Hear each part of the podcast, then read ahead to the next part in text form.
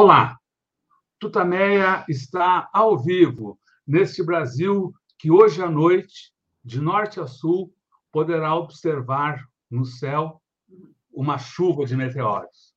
Estamos aqui nos nossos estúdios, a Eleonora. O Rodolfo. E do outro lado da tela, conversa conosco a professora Luciana Vilas Boas. Você já conhece do trabalho dela, mas a Eleonora já, já traz mais informações sobre a professora.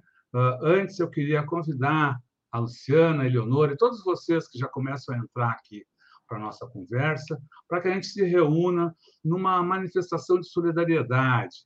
Mandemos um grande abraço para os familiares, parentes, amigos, conhecidos, colegas de trabalho das vítimas da Covid no Brasil. É um número que enluta o nosso país, entristece as nossas famílias e que todos nós sabemos poderia ter sido muito menor se Bolsonaro tivesse minimamente obedecido às orientações da Organização Mundial da Saúde, das instituições médicas e científicas brasileiras. Ele não fez isso, ao contrário, se somou ao vírus, provocou aglomerações, deixou de. foi contra o uso de máscara, deixou de comprar vacinas na hora certa, provocou confusão na distribuição de vacinas. Tudo o que foi demonstrado pela CPI da pandemia. O resultado são esses números catastróficos que a cada dia nos traz o Conselho Nacional de Secretários de Saúde. Os números mais recentes que refletem a situação da pandemia no Brasil foram divulgados há poucos instantes e dão conta de que já temos 662.557 vidas perdidas por causa da política de Bolsonaro na pandemia. São 30 milhões 338 mil 697 casos.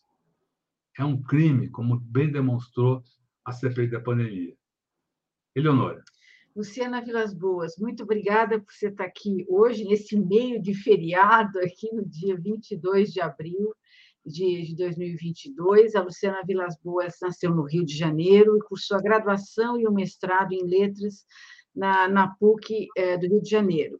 Ela é doutora em Germanística e Literatura Comparada pela Columbia University, em Nova York. É professora do Departamento de Letras Anglo-Germânicas da Universidade Federal do Rio de Janeiro e membro permanente do Programa de Pós-Graduação em Ciências em Ciência da Literatura da UFRJ e do Programa de Pós-Graduação em Língua e Literatura Alemã da Universidade de São Paulo.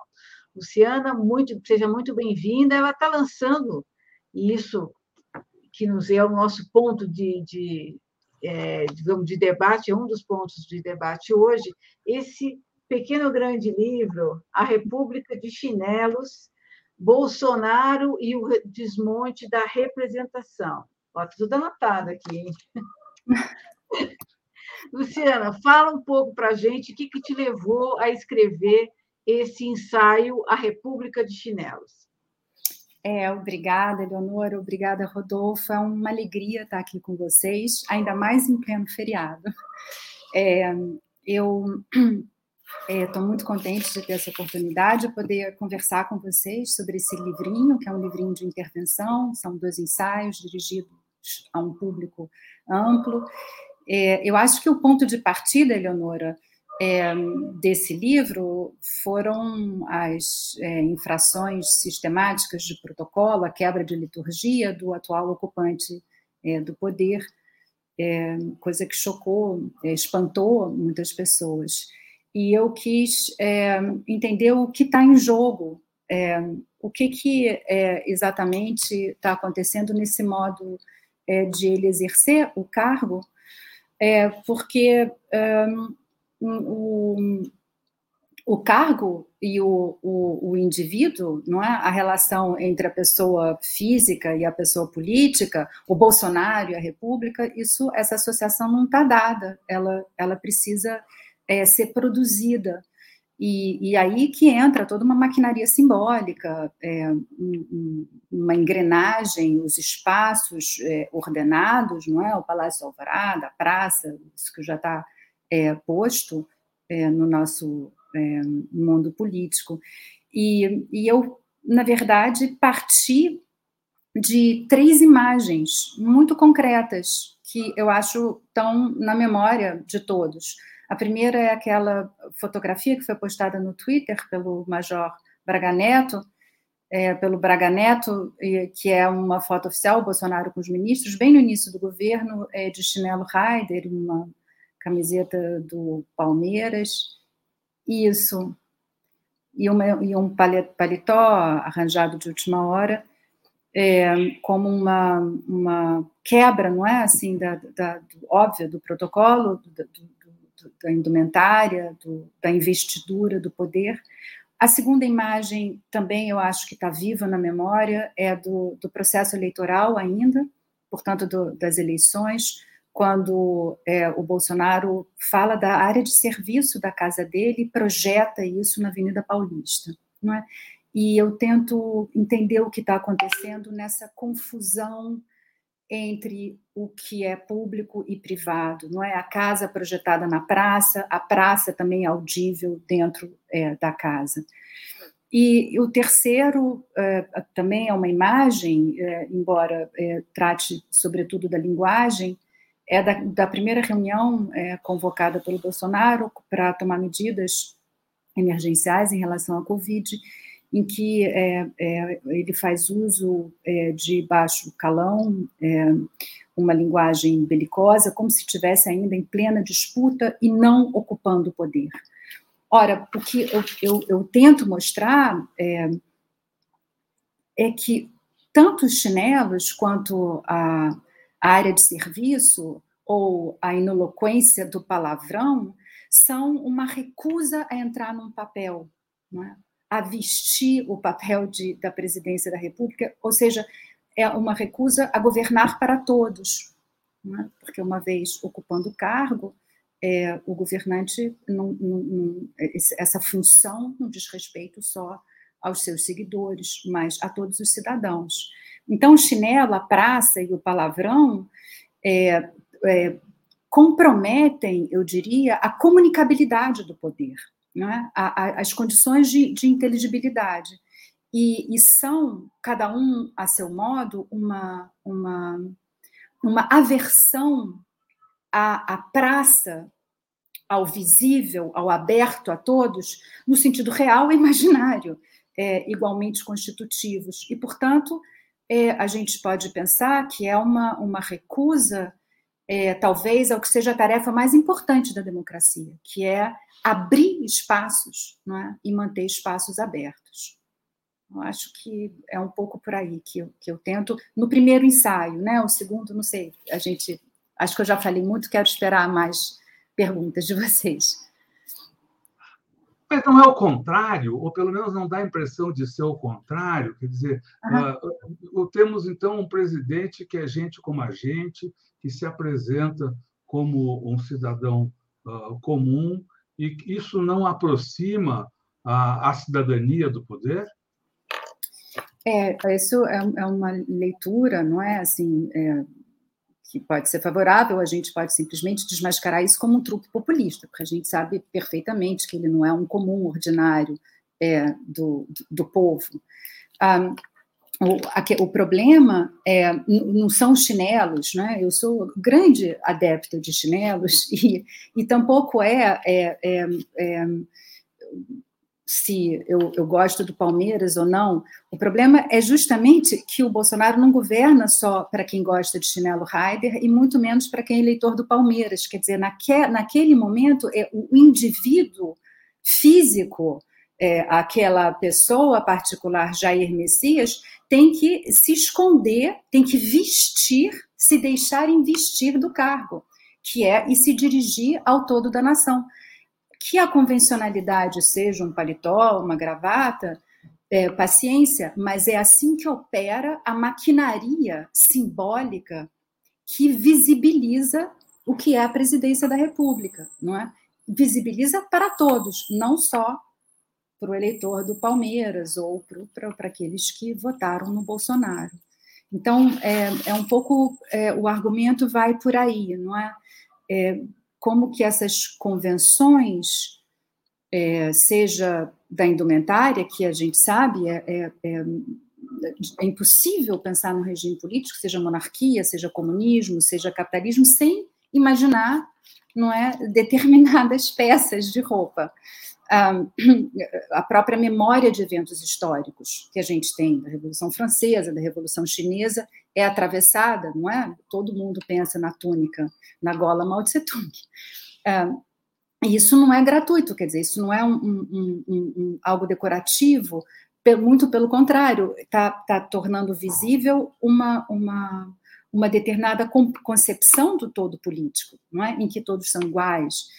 Um, e, enfim, eu acho que é, na democracia, tal como se é, organizou aqui entre a gente, é, tem um, um, as suas, a sua parafernália simbólica também, não é? é? é? Basta pensar em Brasília, basta pensar numa série de práticas, não é, às quais a gente é, se acostumou que, que visibilizam o poder, não é?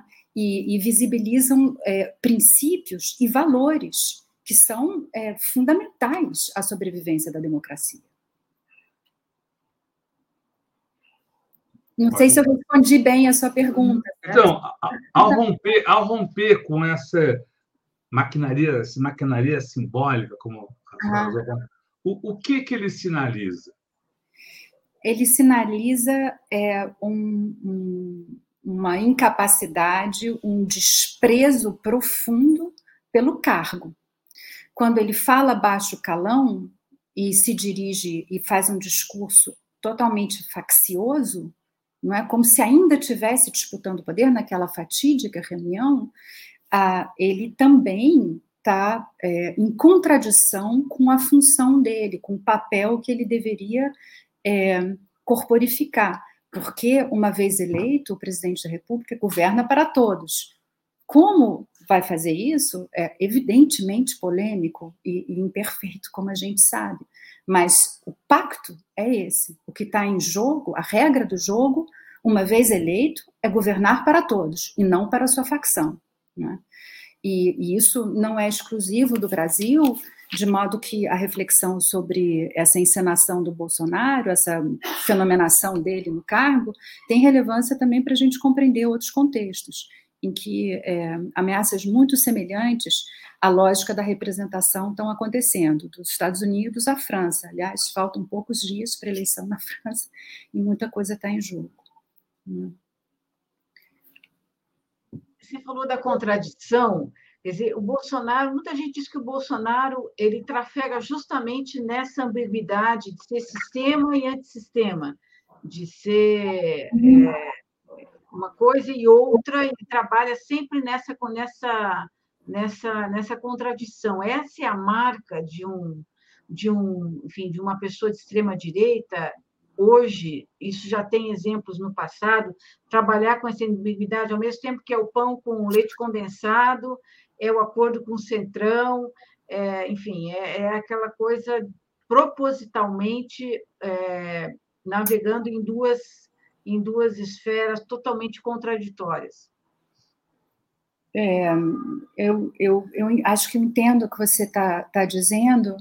Eu não sei é, exatamente se eu formularia dessa maneira, porque é, hum, tem uma contradição, claro, de é, você se comportar é, como um, um, é, um, se está no cargo de presidente e insistir em, em mostrar que você é um indivíduo Jair Bolsonaro e não o presidente. Ou seja, a recusa ao papel no centro do poder, em pleno Palácio da Alvorada, é, empossado. Então, isso é, é uma contradição. Mas eu diria que, para além disso, há uma sistemática, é, um sistemático ataque aos espaços democráticos é, todos a concepção de democracia. O que é democracia? Que a gente pode definir de diferentes maneiras. É claro que a democracia é um experimento, é sempre incerto, aberto, é, é, a tentativa de implementar determinados princípios, desde a soberania popular, a igualdade, a liberdade, e também a possibilidade de sempre questionar esses princípios. Né? Isso é intrínseco à democracia. o que eu acho que eu acrescentaria hoje em dia à, introdução desse livrinho é que, além do Bolsonaro é, demonstrar é, a, o poder das imagens, o poder dos símbolos é, na democracia, em qualquer é, é, regime político, o Bolsonaro nos obriga a definir o que a gente entende por democracia. E eu acho que, no sentido mais profundo, é isso que eu, eu tentei fazer analisando as imagens. Essas imagens que são paradigmáticas. Talvez ainda mais importante do que o primeiro ensaio seja o segundo, nesse sentido de pensar o que é democracia, porque o que está em causa no segundo ensaio é aquela imagem de eleitores bolsonaristas que foram votar com cano da arma, filmaram, viralizaram isso. É, e, em resposta a isso, no segundo turno, eleitores do Haddad se organizaram para sair em procissão com livros às cabines de votação. Ora, o que eu tento mostrar nesse segundo ensaio é que as armas sobre a urna são uma tomada de posição em relação à democracia, são uma tomada de posição em relação à natureza do poder na democracia. Não é? é uma sujeição do direito à bala, é uma, uma, uma sujeição da liberdade à coação, que está sendo encenada naquela imagem. E eu considero aquela imagem talvez a imagem síntese da nossa atualidade. E, e quando os, os, os, eleitores do, do Haddad foram à rua, é, trazer de volta é, o, o, o, a natureza do poder para o âmbito da linguagem, né, e não da força, também estão se pronunciando sobre é, a, a, democracia. E, e, e, mais, eles estão se pronunciando diferentemente das armas, que são uma arma, você usa uma arma para encerrar a conversa, não é? Não tem alternativa. Se você é, entra no âmbito do discurso, do debate, é, se você sai com livros que vão identificar um, uma coletividade e, ao mesmo tempo, vão individualizar cada um dos eleitores, cada um estava com um livro diferente, isso também, a meu ver, é uma declaração sobre a representação. Porque a representação na democracia tem uma dupla promessa. Por um lado, ela está ligada à formação de uma vontade geral, de uma vontade coletiva. E isso fatalmente reduz a multiplicidade. Ao mesmo tempo, a, a representação tá, tá, tem a promessa de poder articular as vontades individuais é? e visibilizar a heterogeneidade irredutível dos mundos. Isso é paradoxal? Claro que sim, ah, mas é, é, isso também é processualizado não é? de várias maneiras. E é, é, eu diria que é constitutivo da democracia. Portanto, o que está. É, quando eu digo que Claro que o Bolsonaro é um típico líder populista, mas que o que está em, em, em, risco talvez seja maior do que. Não dê para explicar só é, pensando no, no, no, que é populismo. Desrespeito é porque eu estou falando do imaginário da democracia, não é que não é algo é, separado da, da, sua realidade. Muito pelo contrário, é, é indissociável é, da, da sua realidade histórica e social né, essa dimensão é, imaginária, seja nas nossas ações, nas nossas percepções, é, no nosso entendimento do que é a urna, não é? Que eu suei muito para eu mesma conseguir explicar o que, que eu acho que é a urna. Não é simples. Bueno, o que é a urna? Pois é, o que, que é a urna? Então, eu, eu acho, e esse, esse talvez seja um núcleo assim do, do meu argumento, eu acho que a urna é uma instância, claro, intermediária entre participação e representação. Né? É, é um momento é, em que todos votam, são, o eleitor é soberano, é igual a todos os outros, um, portanto, de participação, mas também é um momento em que haverá a delegação do poder é, para representantes, né? os é, críticos, é, históricos, não é de, de, hoje, evidentemente, que vem a, a, crítica à representação, faz parte da história da democracia, é, alguns críticos vão dizer que é, é daí acaba justamente é, a soberania do eleitor, né? daí ele se torna escravo do, dos seus representantes, Rousseau fala isso em dado momento. Um, eu tenho um, um, uma visão completamente diferente. Eu entendo e eu acho que ninguém vai disputar isso, mesmo os críticos é, hoje em dia, é, da, da democracia representativa, acho que concordariam que numa democracia é, de massa, uma sociedade gigantesca como a brasileira, o eleitorado é, imenso, que seria possível uma democracia participativa, que todos fôssemos à praça votar diariamente. É, e, e, mesmo se a gente é, abraçar essa ficção é, muito simpática de, de frequentar a praça para tomar decisões, ainda assim a gente deveria se perguntar se isso acontece totalmente sem representação, não é? Porque na, na hora que eu levantar a mão para falar, eu provavelmente vou falar em nome de alguma coisa e fatalmente haverá é, representações, instâncias intermediárias. Então, é, voltando para a urna, não é que é evidentemente uma instância intermediária entre é, participação e representação, eu acho que a invasão da cabine é, da urna eletrônica por pistolas é, sobretudo, um ataque às instâncias intermediárias, é, ao Estado de Direito, aquilo que. É, porque tem, eu, tava, eu acho que a imagem das pistolas na urna ensina para gente dois elementos que constituem a democracia. Um que é igualitário, plebiscitário, e outro que é mais republicano, fixado juridicamente. E, e, e, e se eu digo que o que está sob ataque é, sobretudo, essa instância não é, dos, dos, corpos intermediários, da representação do Estado de Direito, é porque eu entendo que sem isso não tem participação. E, e é um pouco isso que, que, que eu tento mostrar é,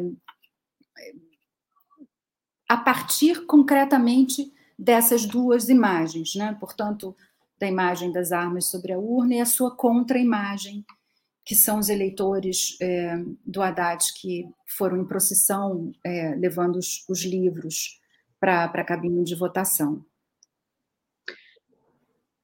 Não, você fala muito, acho com razão, da encenação, né? Parece que tudo no Bolsonaro, em, em vários momentos, em todos os momentos, tudo é desenhado, é, tem, uma, tem um pensamento ali que organiza essa, essa imagem dele. Você vê algum tipo de, de modelo é, que ele tá, no qual ele está se pautando? Existe um paralelo próximo ou mais distante na história que sirva de é, sustentação a essa, esse teatro que ele monta? Eu, eu acho que sim, eu acho que tem, é, não, não, não, vejo tanta criatividade assim é, na, na, encenação dele, mas eu também acho que é, eu não tenho certeza, como você está dizendo, que tem uma deliberação, que tem um controle exatamente. Aliás, eu estava é, mais interessada em pensar os efeitos disso é, e, e, a sistemática disso, isso já se tornou, já se institucionalizou, não é? O interessante é que a gente não para de se espantar, já deveria ter parado de se espantar há muito tempo, porque é uma sistemática mesmo, e, e, e para além de causas é, é, várias, de inspirações, de é, um, um, explicações psicológicas, inclusive, é, inclusive é, eu, eu eu acho, eu me interessei em entender o que que isso significa em relação à democracia, porque todo poder precisa ser encenado. Não existe nenhuma forma, nenhum cargo em que a associação entre o ocupante, o indivíduo específico e, e o cargo esteja dado. Isso precisa ser produzido, precisa ser encenado.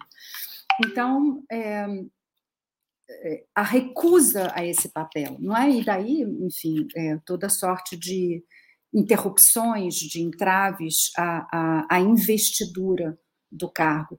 Mas você tocou num ponto, Eleonora, que eu acho muito importante, que tem a ver com essa noção de controle, de arquitetar, de, é, da previsibilidade da política. E, e, eu não tenho resposta, mas eu toco numa questão que eu acho que é, que é muito importante, que diz respeito a, a como o, o, o meio digital, não é, o, o controle algorítmico é, na política, é, vide Bolsonaro, vide Trump nos Estados Unidos, como isso está associado a, a uma vem junto com a promessa de que é possível eliminar a incerteza na política. E o meu entender é que quanto mais controle, quanto mais é, haja a automatização das decisões, mais a gente tem que explicar e dizer por que, que isso é avesso, ameaça à democracia. Então, o Bolsonaro, antes de mais nada, antes da sua inépcia particular, ou qualquer coisa que o valha, ele está associado a isso, a, a, a, a eliminação do caráter incerto e aberto da democracia seja porque ele põe chinelo, e poderiam ser outras as convenções, isso não me interessa, eu tampouco gosto de paletó, gravata, não é isso que está em causa. É que ele tem que desaparecer, o indivíduo, e entrar naquele personagem, se recusa isso. Se recusa usando baixo calão, se recusa falando com a imprensa. Ele fala é, é aquela, aquele hábito, como se chama? Aquele cercadinho, que é, quer dizer, ele é um cercadinho, não é? um presidente que se dirige a nós, a imprensa, num cercadinho, só quer falar com os iguais. Um, e o meio digital é uma faca e queijo para isso, para o embolhamento, para o estilhaçamento do âmbito do público, da circulação, da pluralidade. Então, é a recusa à praça, não só no sentido real, mas no sentido de tudo que ela simboliza e que não à toa é central a como a gente imagina, concebe a democracia. Né? Não há democracia sem praça, nesse sentido, do aberto, do plural.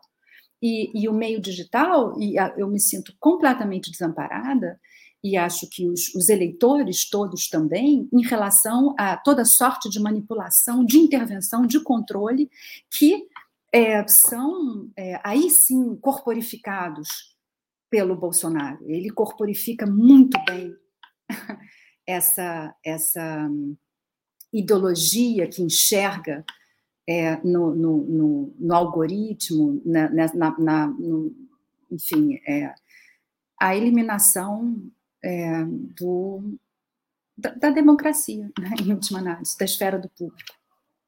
É isso.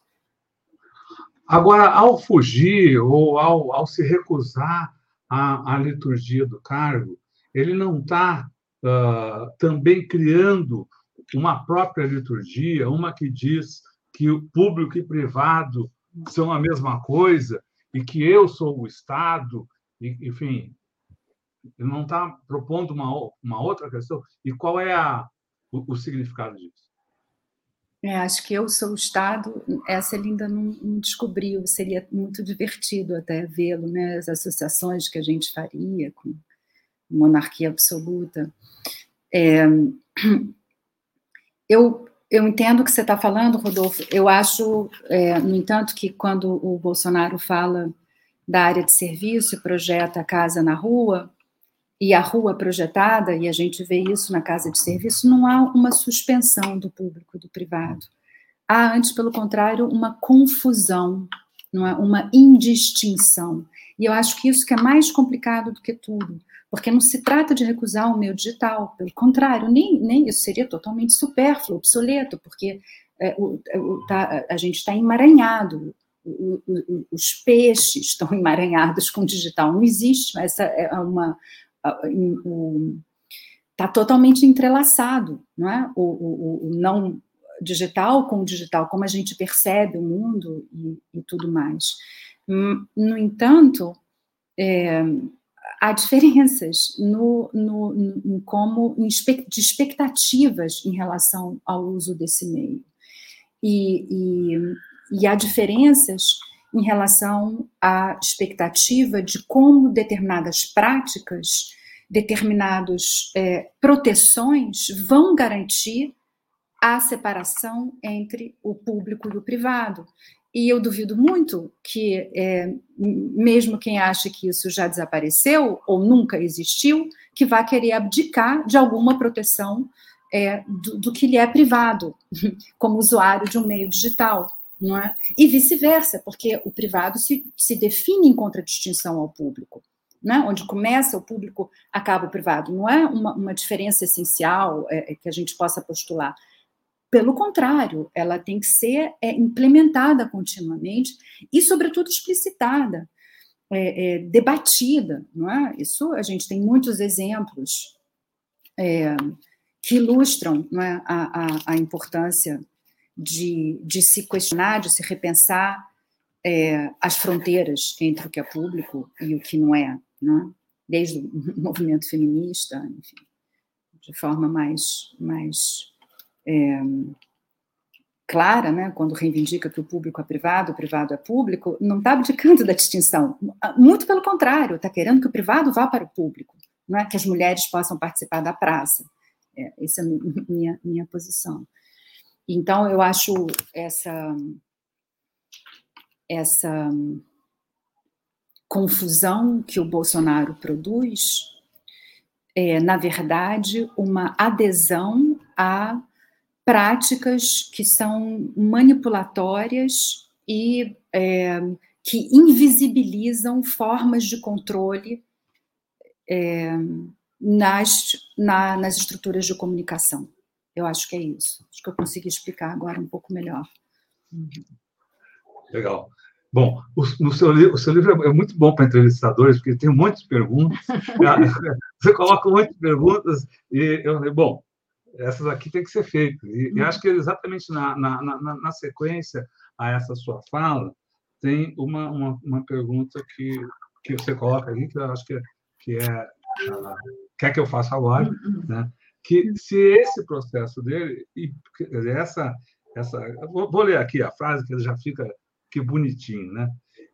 Em, uh, em que medida essa infatigável adesão bolsonarista ao meio digital seja em comícios ou durante a campanha, naquele período, implica também a rejeição aos espaços e instituições da democracia.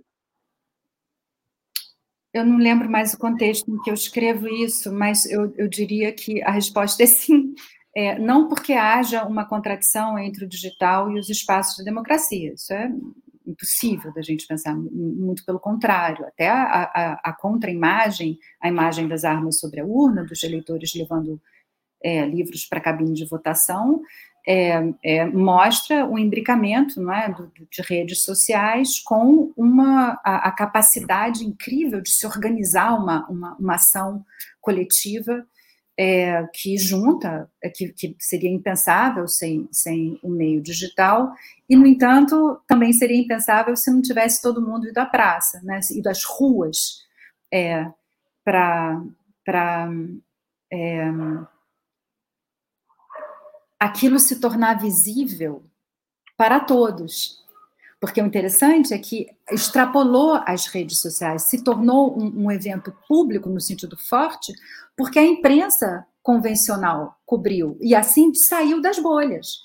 Não foi só para quem tinha hashtag ele não, livros sim, armas não. Extrapolou, extrapolou, desculpem, até inventei, a, fiz a palavra ficar mais volante, porque é exatamente isso que, que aconteceu.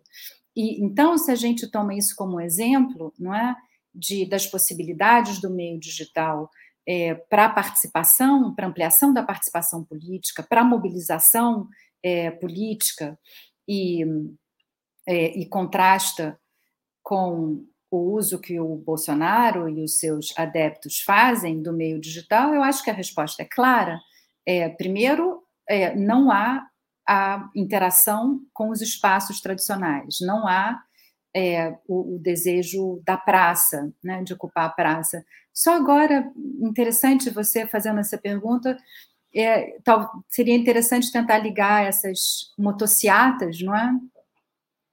é com é, o desprezo pela praça, quer dizer, eles saem pelas ruas com aquelas motocas e, e claro que tem inspirações, né, precedentes fascistas conhecidos, simples é, da gente pensar, é, e como isso também é uma maneira de é, justamente uma maneira estranha de ocupar o público, porque você é, só está entre os seus, entre os seus iguais, em grupo, né, o bando, a malta vociferante com seus motores, muito diferentes de você fazer um comício e ter que enfrentar um partido de oposição, pessoas que passem, joguem um tomate, por exemplo, é, é, é, um lugar aberto de risco, né? Você se plantar numa praça. Mesmo se eu fosse sozinha, segurar um cartaz, eu não sei o que vai me acontecer, né? Se eu me plantar aqui na, na, na Carioca e começar a falar, segurar um cartaz, eu, eu não sei, é imprevisível.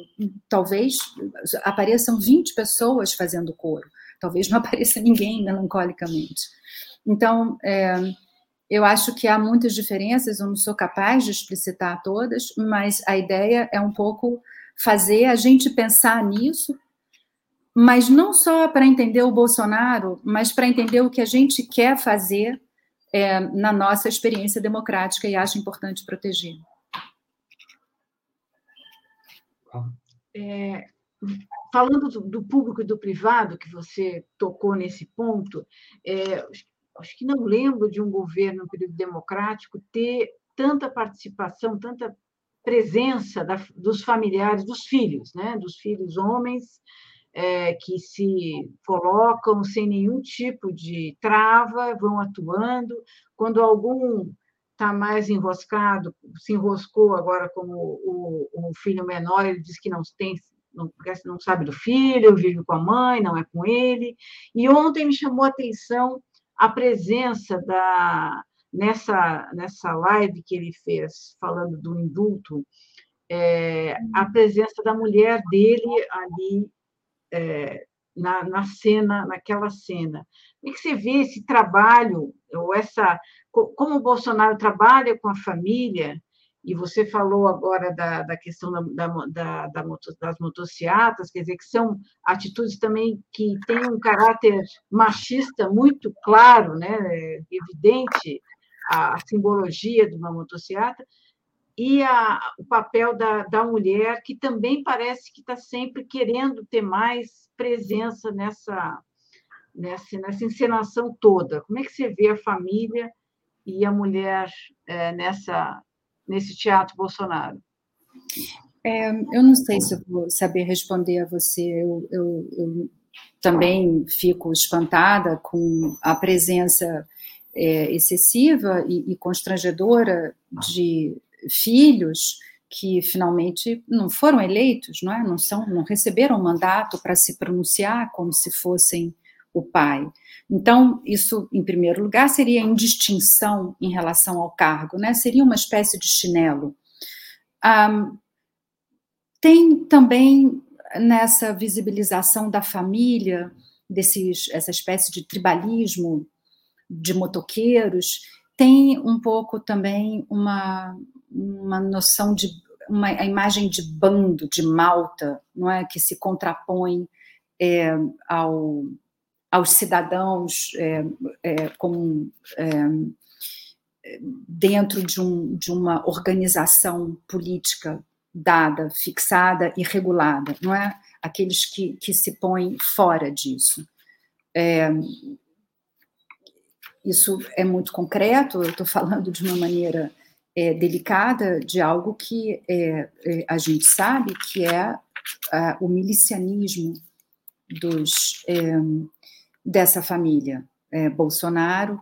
Isso foi estudado, tem o livro é, do Bruno Manso, República das Milícias, que eu li e cito no meu trabalho, e que demonstra a ligação dessa família com é, as milícias, portanto, com a, é, uma clara é, um claro ataque, afronta ao Estado de Direito. Né?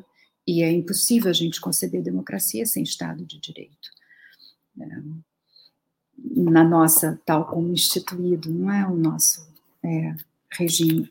Mas tem ainda mais uma coisa que me ocorreu, é que, que tem a ver com, com, com a representação e que tem a ver com a aparição obscena dos seus familiares em circunstâncias é, não previstas institucionalmente e, portanto, não legitimadas pelos seus eleitores.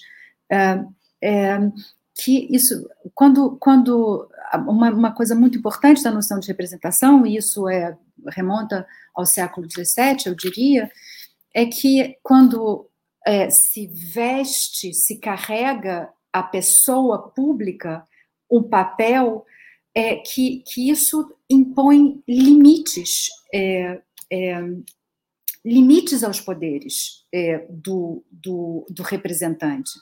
Porque é, o,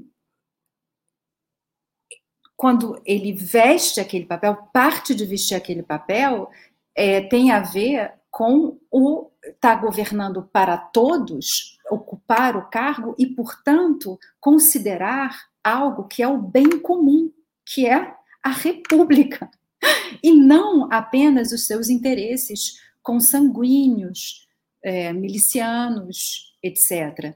Então, tá é, essa, essa centralidade da família é nesse sentido específico que eu falei, da lógica da representação que impõe limites ao indivíduo particular que a é, é, corporifique, né, que a exerça, é profundamente antirrepublicano, antidemocrático, né, porque é a absoluta negação, é, indiferença daquilo que seria o bem comum, que é um valor central né, da, da Constituição, da, da democracia. Legal. Luciana, um outro aspecto que você trata na, no, ensaio é a, a, respeito é a, a, linguagem de Bolsonaro, né? é, que é marcada pelo uso de palavrões, pela, pelo, pela fala agressiva, sempre agressiva, né? sempre parece que está sempre uh, em, uh, de, na defesa e por isso uhum. ataca o tempo todo, xinga, responde com, de novo, com, com, eu falei, com palavrões. E você tem uma frase no, no livro que diz, uh, comentando exatamente esse uso uh, da linguagem uh, por Bolsonaro, diz, o presidente vituperante não é capaz de zelar pelo bem comum.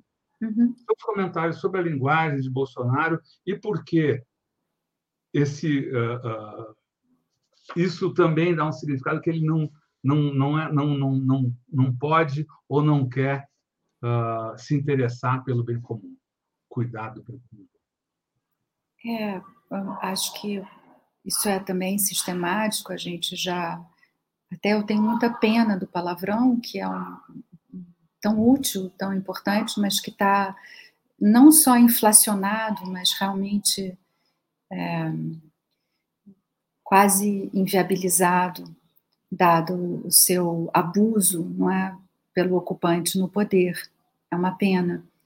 É, de toda forma, o problema, eu diria, da, da locução de como o Bolsonaro se dirige é, à nação, se dirige, é, fala enquanto está é, como presidente, né, não como indivíduo, é que é a incapacidade de falar para todos, para todos os cidadãos. E como eu, eu, eu tentei mostrar antes, é, o, o, a presidência da República, é, o presidente governa para todos, não governa só para sua facção. A gente pode até argumentar que não importa, já houve tantas encenações, tantas maneiras.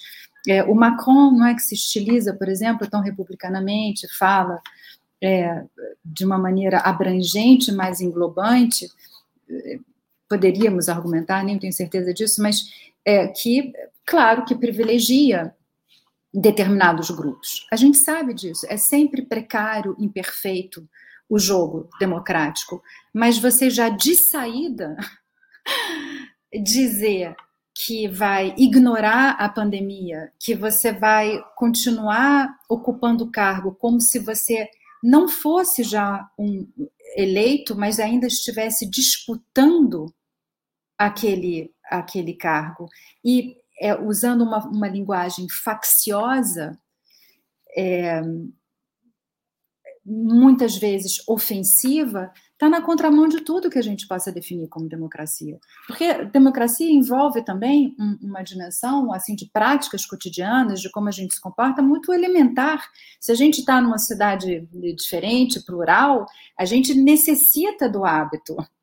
Do hábito no sentido de uma intermediação, de uma formalidade é, da maneira. Eu não posso chegar na rua e puxar alguém pela orelha e falar, sei lá, como se fosse um, não sei, eu também não falo assim com ninguém, mas de uma maneira é, afrontosa, eu não posso fazer isso, não é? Faz parte do convívio com as diferenças eu é, ter um, uma, uma, alguma civilidade e isso se traduz pela linguagem, não há outra hipótese. Eu posso pensar o que eu quiser em relação às diferenças, mas eu não posso na rua, no público, é, é, é fazer disso um vomitório, que é o que acontece com o atual ocupante. Eu tenho que não é usar um hábito da civilidade, que é a, a, a, o vernáculo é, é, coloquial, mais ou menos formal.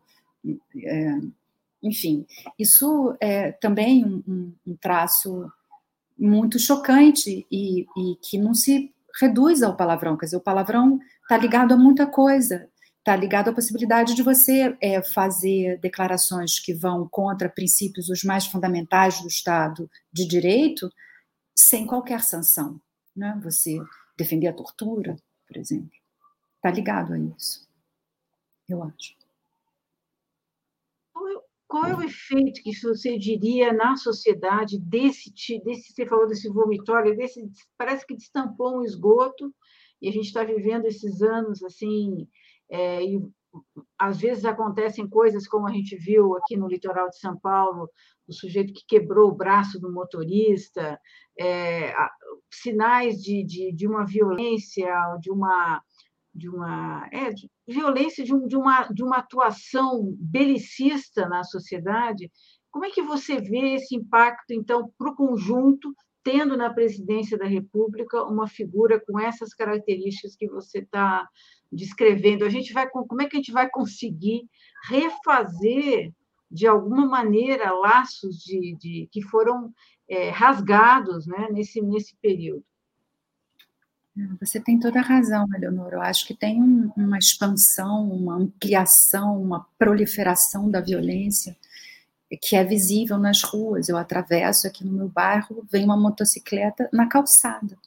Quase foi atropelada recentemente eu acho que essa essa eu não sei, quer dizer, isso evidentemente adoece e, e, e piora tudo que todas as é, mazelas da sociedade brasileira, da desigualdade, da pobreza, é, incrivelmente, é lógico. Eu não sei, é, eu, eu tendo a achar que um, está ligado à, à, destruição de todas as instâncias intermediárias, não é? Desde a retórica, desde a lei, a lei por, por definição é aquilo que, é, em vez de eu fazer justiça com as próprias mãos, não é? Tem uma instância intermediária que vai agir é, e, e, tomar decisões. O, o, o que essa violência espalhada e sancionada é, implica é mesmo numa, na lei do mais forte. Né? Na, e, de novo, eu diria que o que está em risco é, sobretudo, o Estado de Direito, é, sobretudo, são, são aquelas instâncias fixadas juridicamente, é a representação, né? não existe representação sem investidura, sem aquilo que cobre, né? sem a máscara, sem a persona, sem o entendimento de que tem a pessoa pública e a pessoa privada, que eu posso ter é, predileções políticas existenciais as mais é, abstrusas dentro de casa, me fantasiar de um personagem totalitário, não sei, não, quero dar ideias, mas é, eu não posso sair na rua desfilando é, de suástica e, e é, ameaçando é, declarações antissemitas. Não é possível. Né? Essa distinção é muito fundamental, que está é, ameaçada. Eu não diria que ela desapareceu, não acho, de modo algum.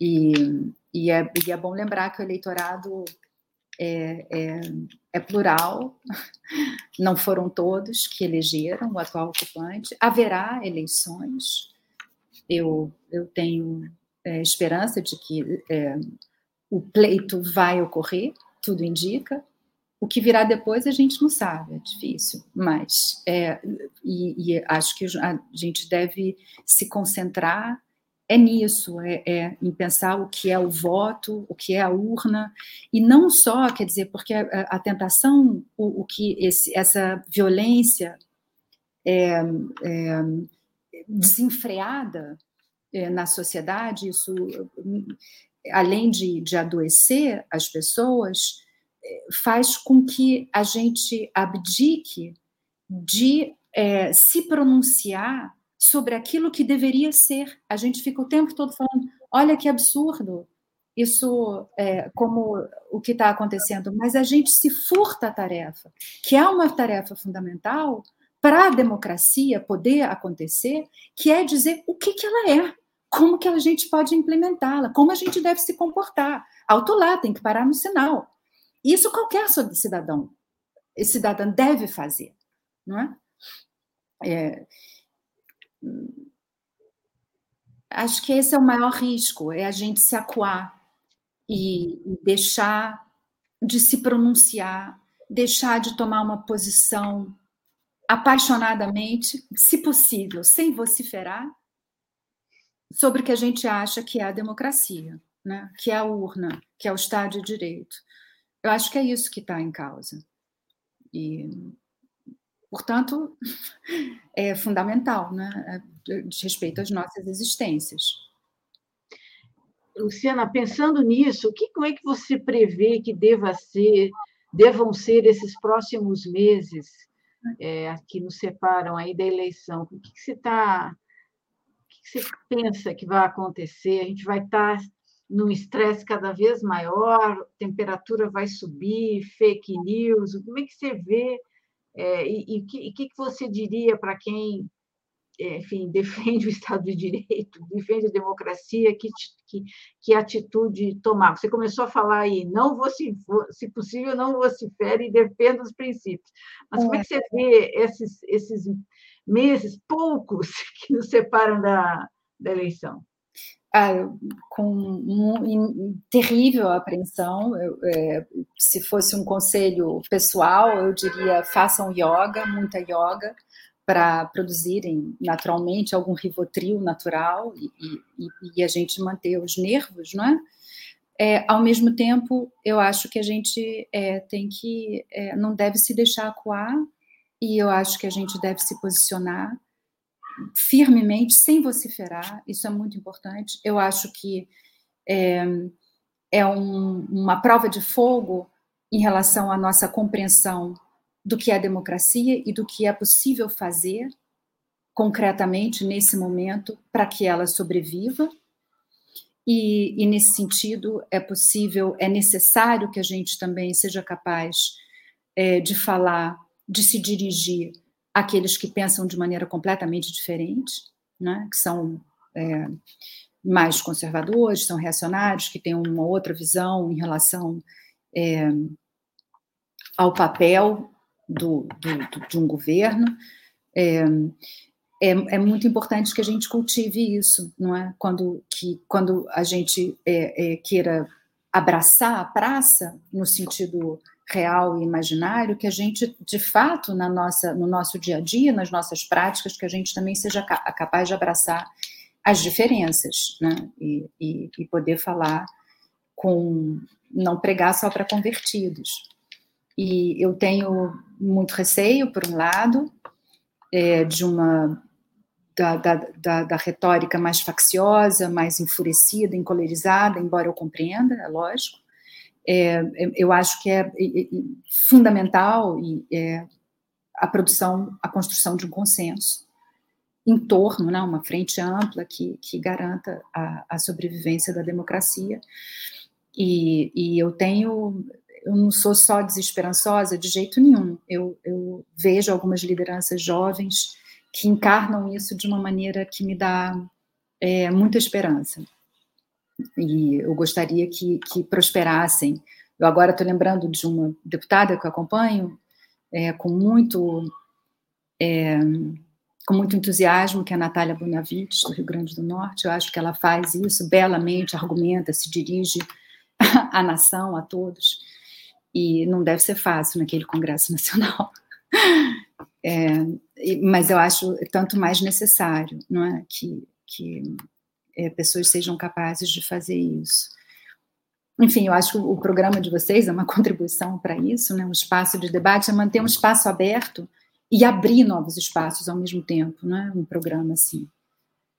É, acho que essa seria uma outra contribuição. Então, a gente é, se posicionar em relação ao algoritmo, ao controle é, do, do, das plataformas digitais, reivindicar é, a transparência dos mecanismos de controle, não se conformar ao embolhamento ao qual a gente está sendo condenado. Isso seria muito importante. É difícil, porque às vezes eu clico em opiniões que eu abomino para ver se eu continuo recebendo, mas é, é muito difícil. É, mas eu acho que a gente não deve esmorecer e, sobretudo, isso deve ser um projeto coletivo é, que se institucionalize em algum momento. Né? Não sei se eu respondi a sua pergunta. Legal essa palavra embolhamento, que a gente está sendo, está sendo confinado em, em bolhas mesmo.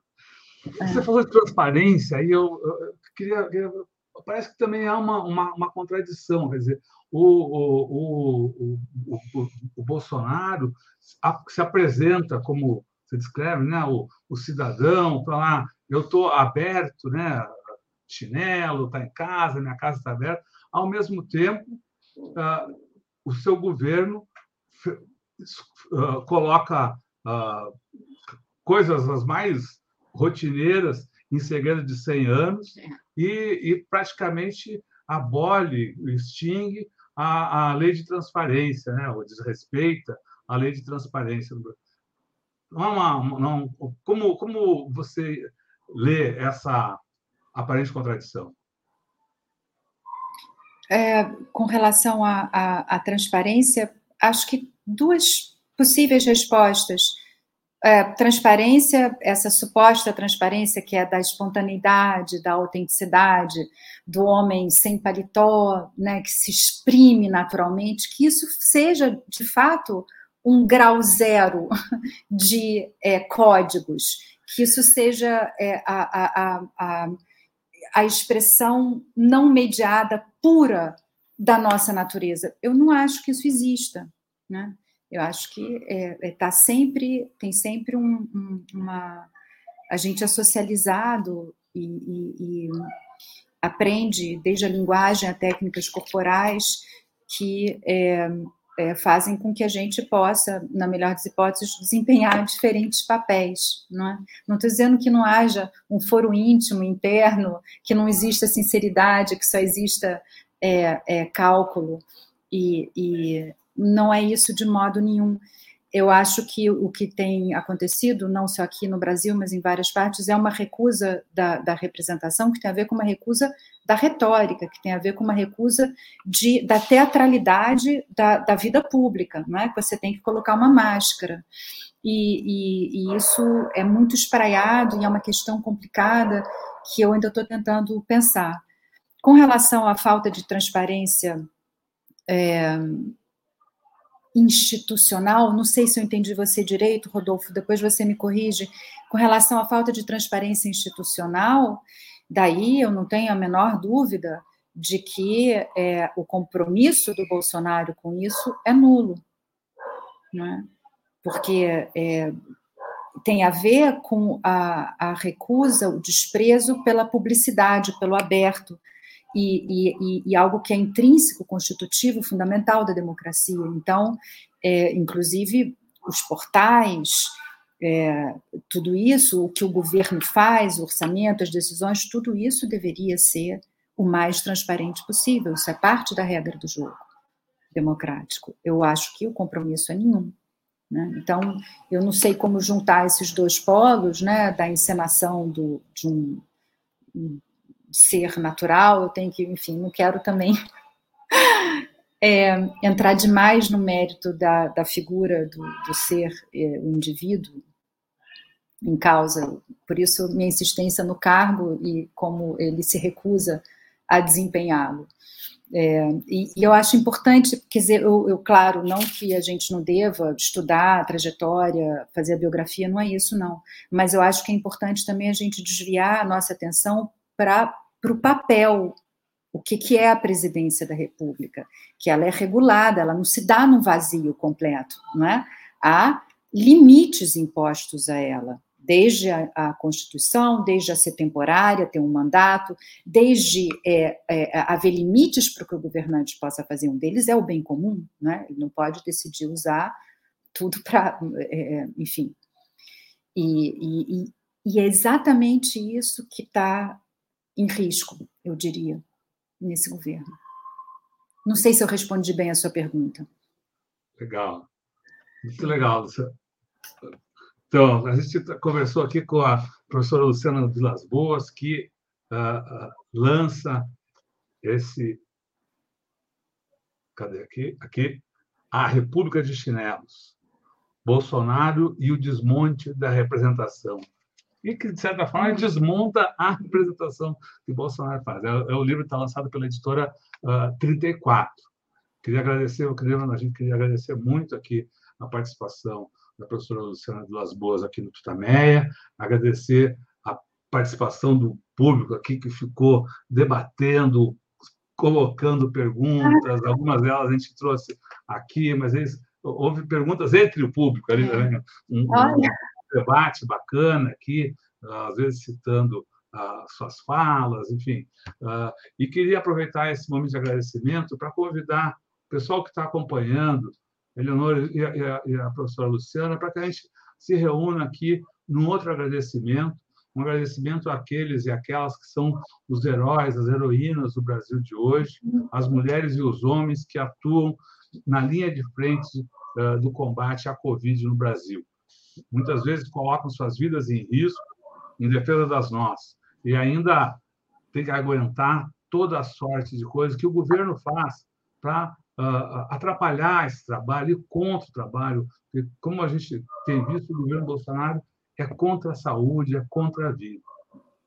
Então, vai aqui o nosso muito obrigado às mulheres e homens do sistema do SUS, do combate que estão na linha de frente a, a, do combate à Covid no Brasil. Queria lembrar que essa entrevista fica disponível em todos os canais Tutameia. Busque por Tutameia TV e você nos encontra nas várias plataformas de podcast, no Twitter, no Facebook e no YouTube. No YouTube, não deixe de se inscrever no nosso canal e clique na sinetinha para receber avisos de novos vídeos. A gente está sempre publicando aqui. Visite também o site Tutameia, que ancora todo o nosso trabalho. O endereço é tutameia.com www.jor.br. E agora, antes do boa noite, do tchauzinho, do bom, do bom fim de semana, a gente quer devolver a palavra para a professora Luciana para que dessa vez sem perguntas.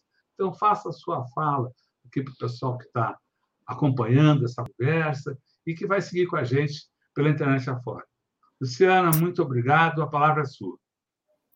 Obrigada, Rodolfo. Obrigada, Eleonora. Adorei participar do programa, adorei é, as perguntas que vocês fizeram, queria ter podido ter acesso às perguntas do público, e vou continuar pensando em algumas é, é, questões, mas acho que também é, esse ano vai ser é, um ano decisivo, não é, para é, para o Brasil, a gente vai ter essas eleições em, acho que quatro, quatro meses, cinco meses, é, e, e, eu espero que a gente tenha muitas oportunidades, muitos espaços abertos para discutir o que está em jogo nessas eleições, para discutir o, qual é o nosso entendimento do que é a democracia.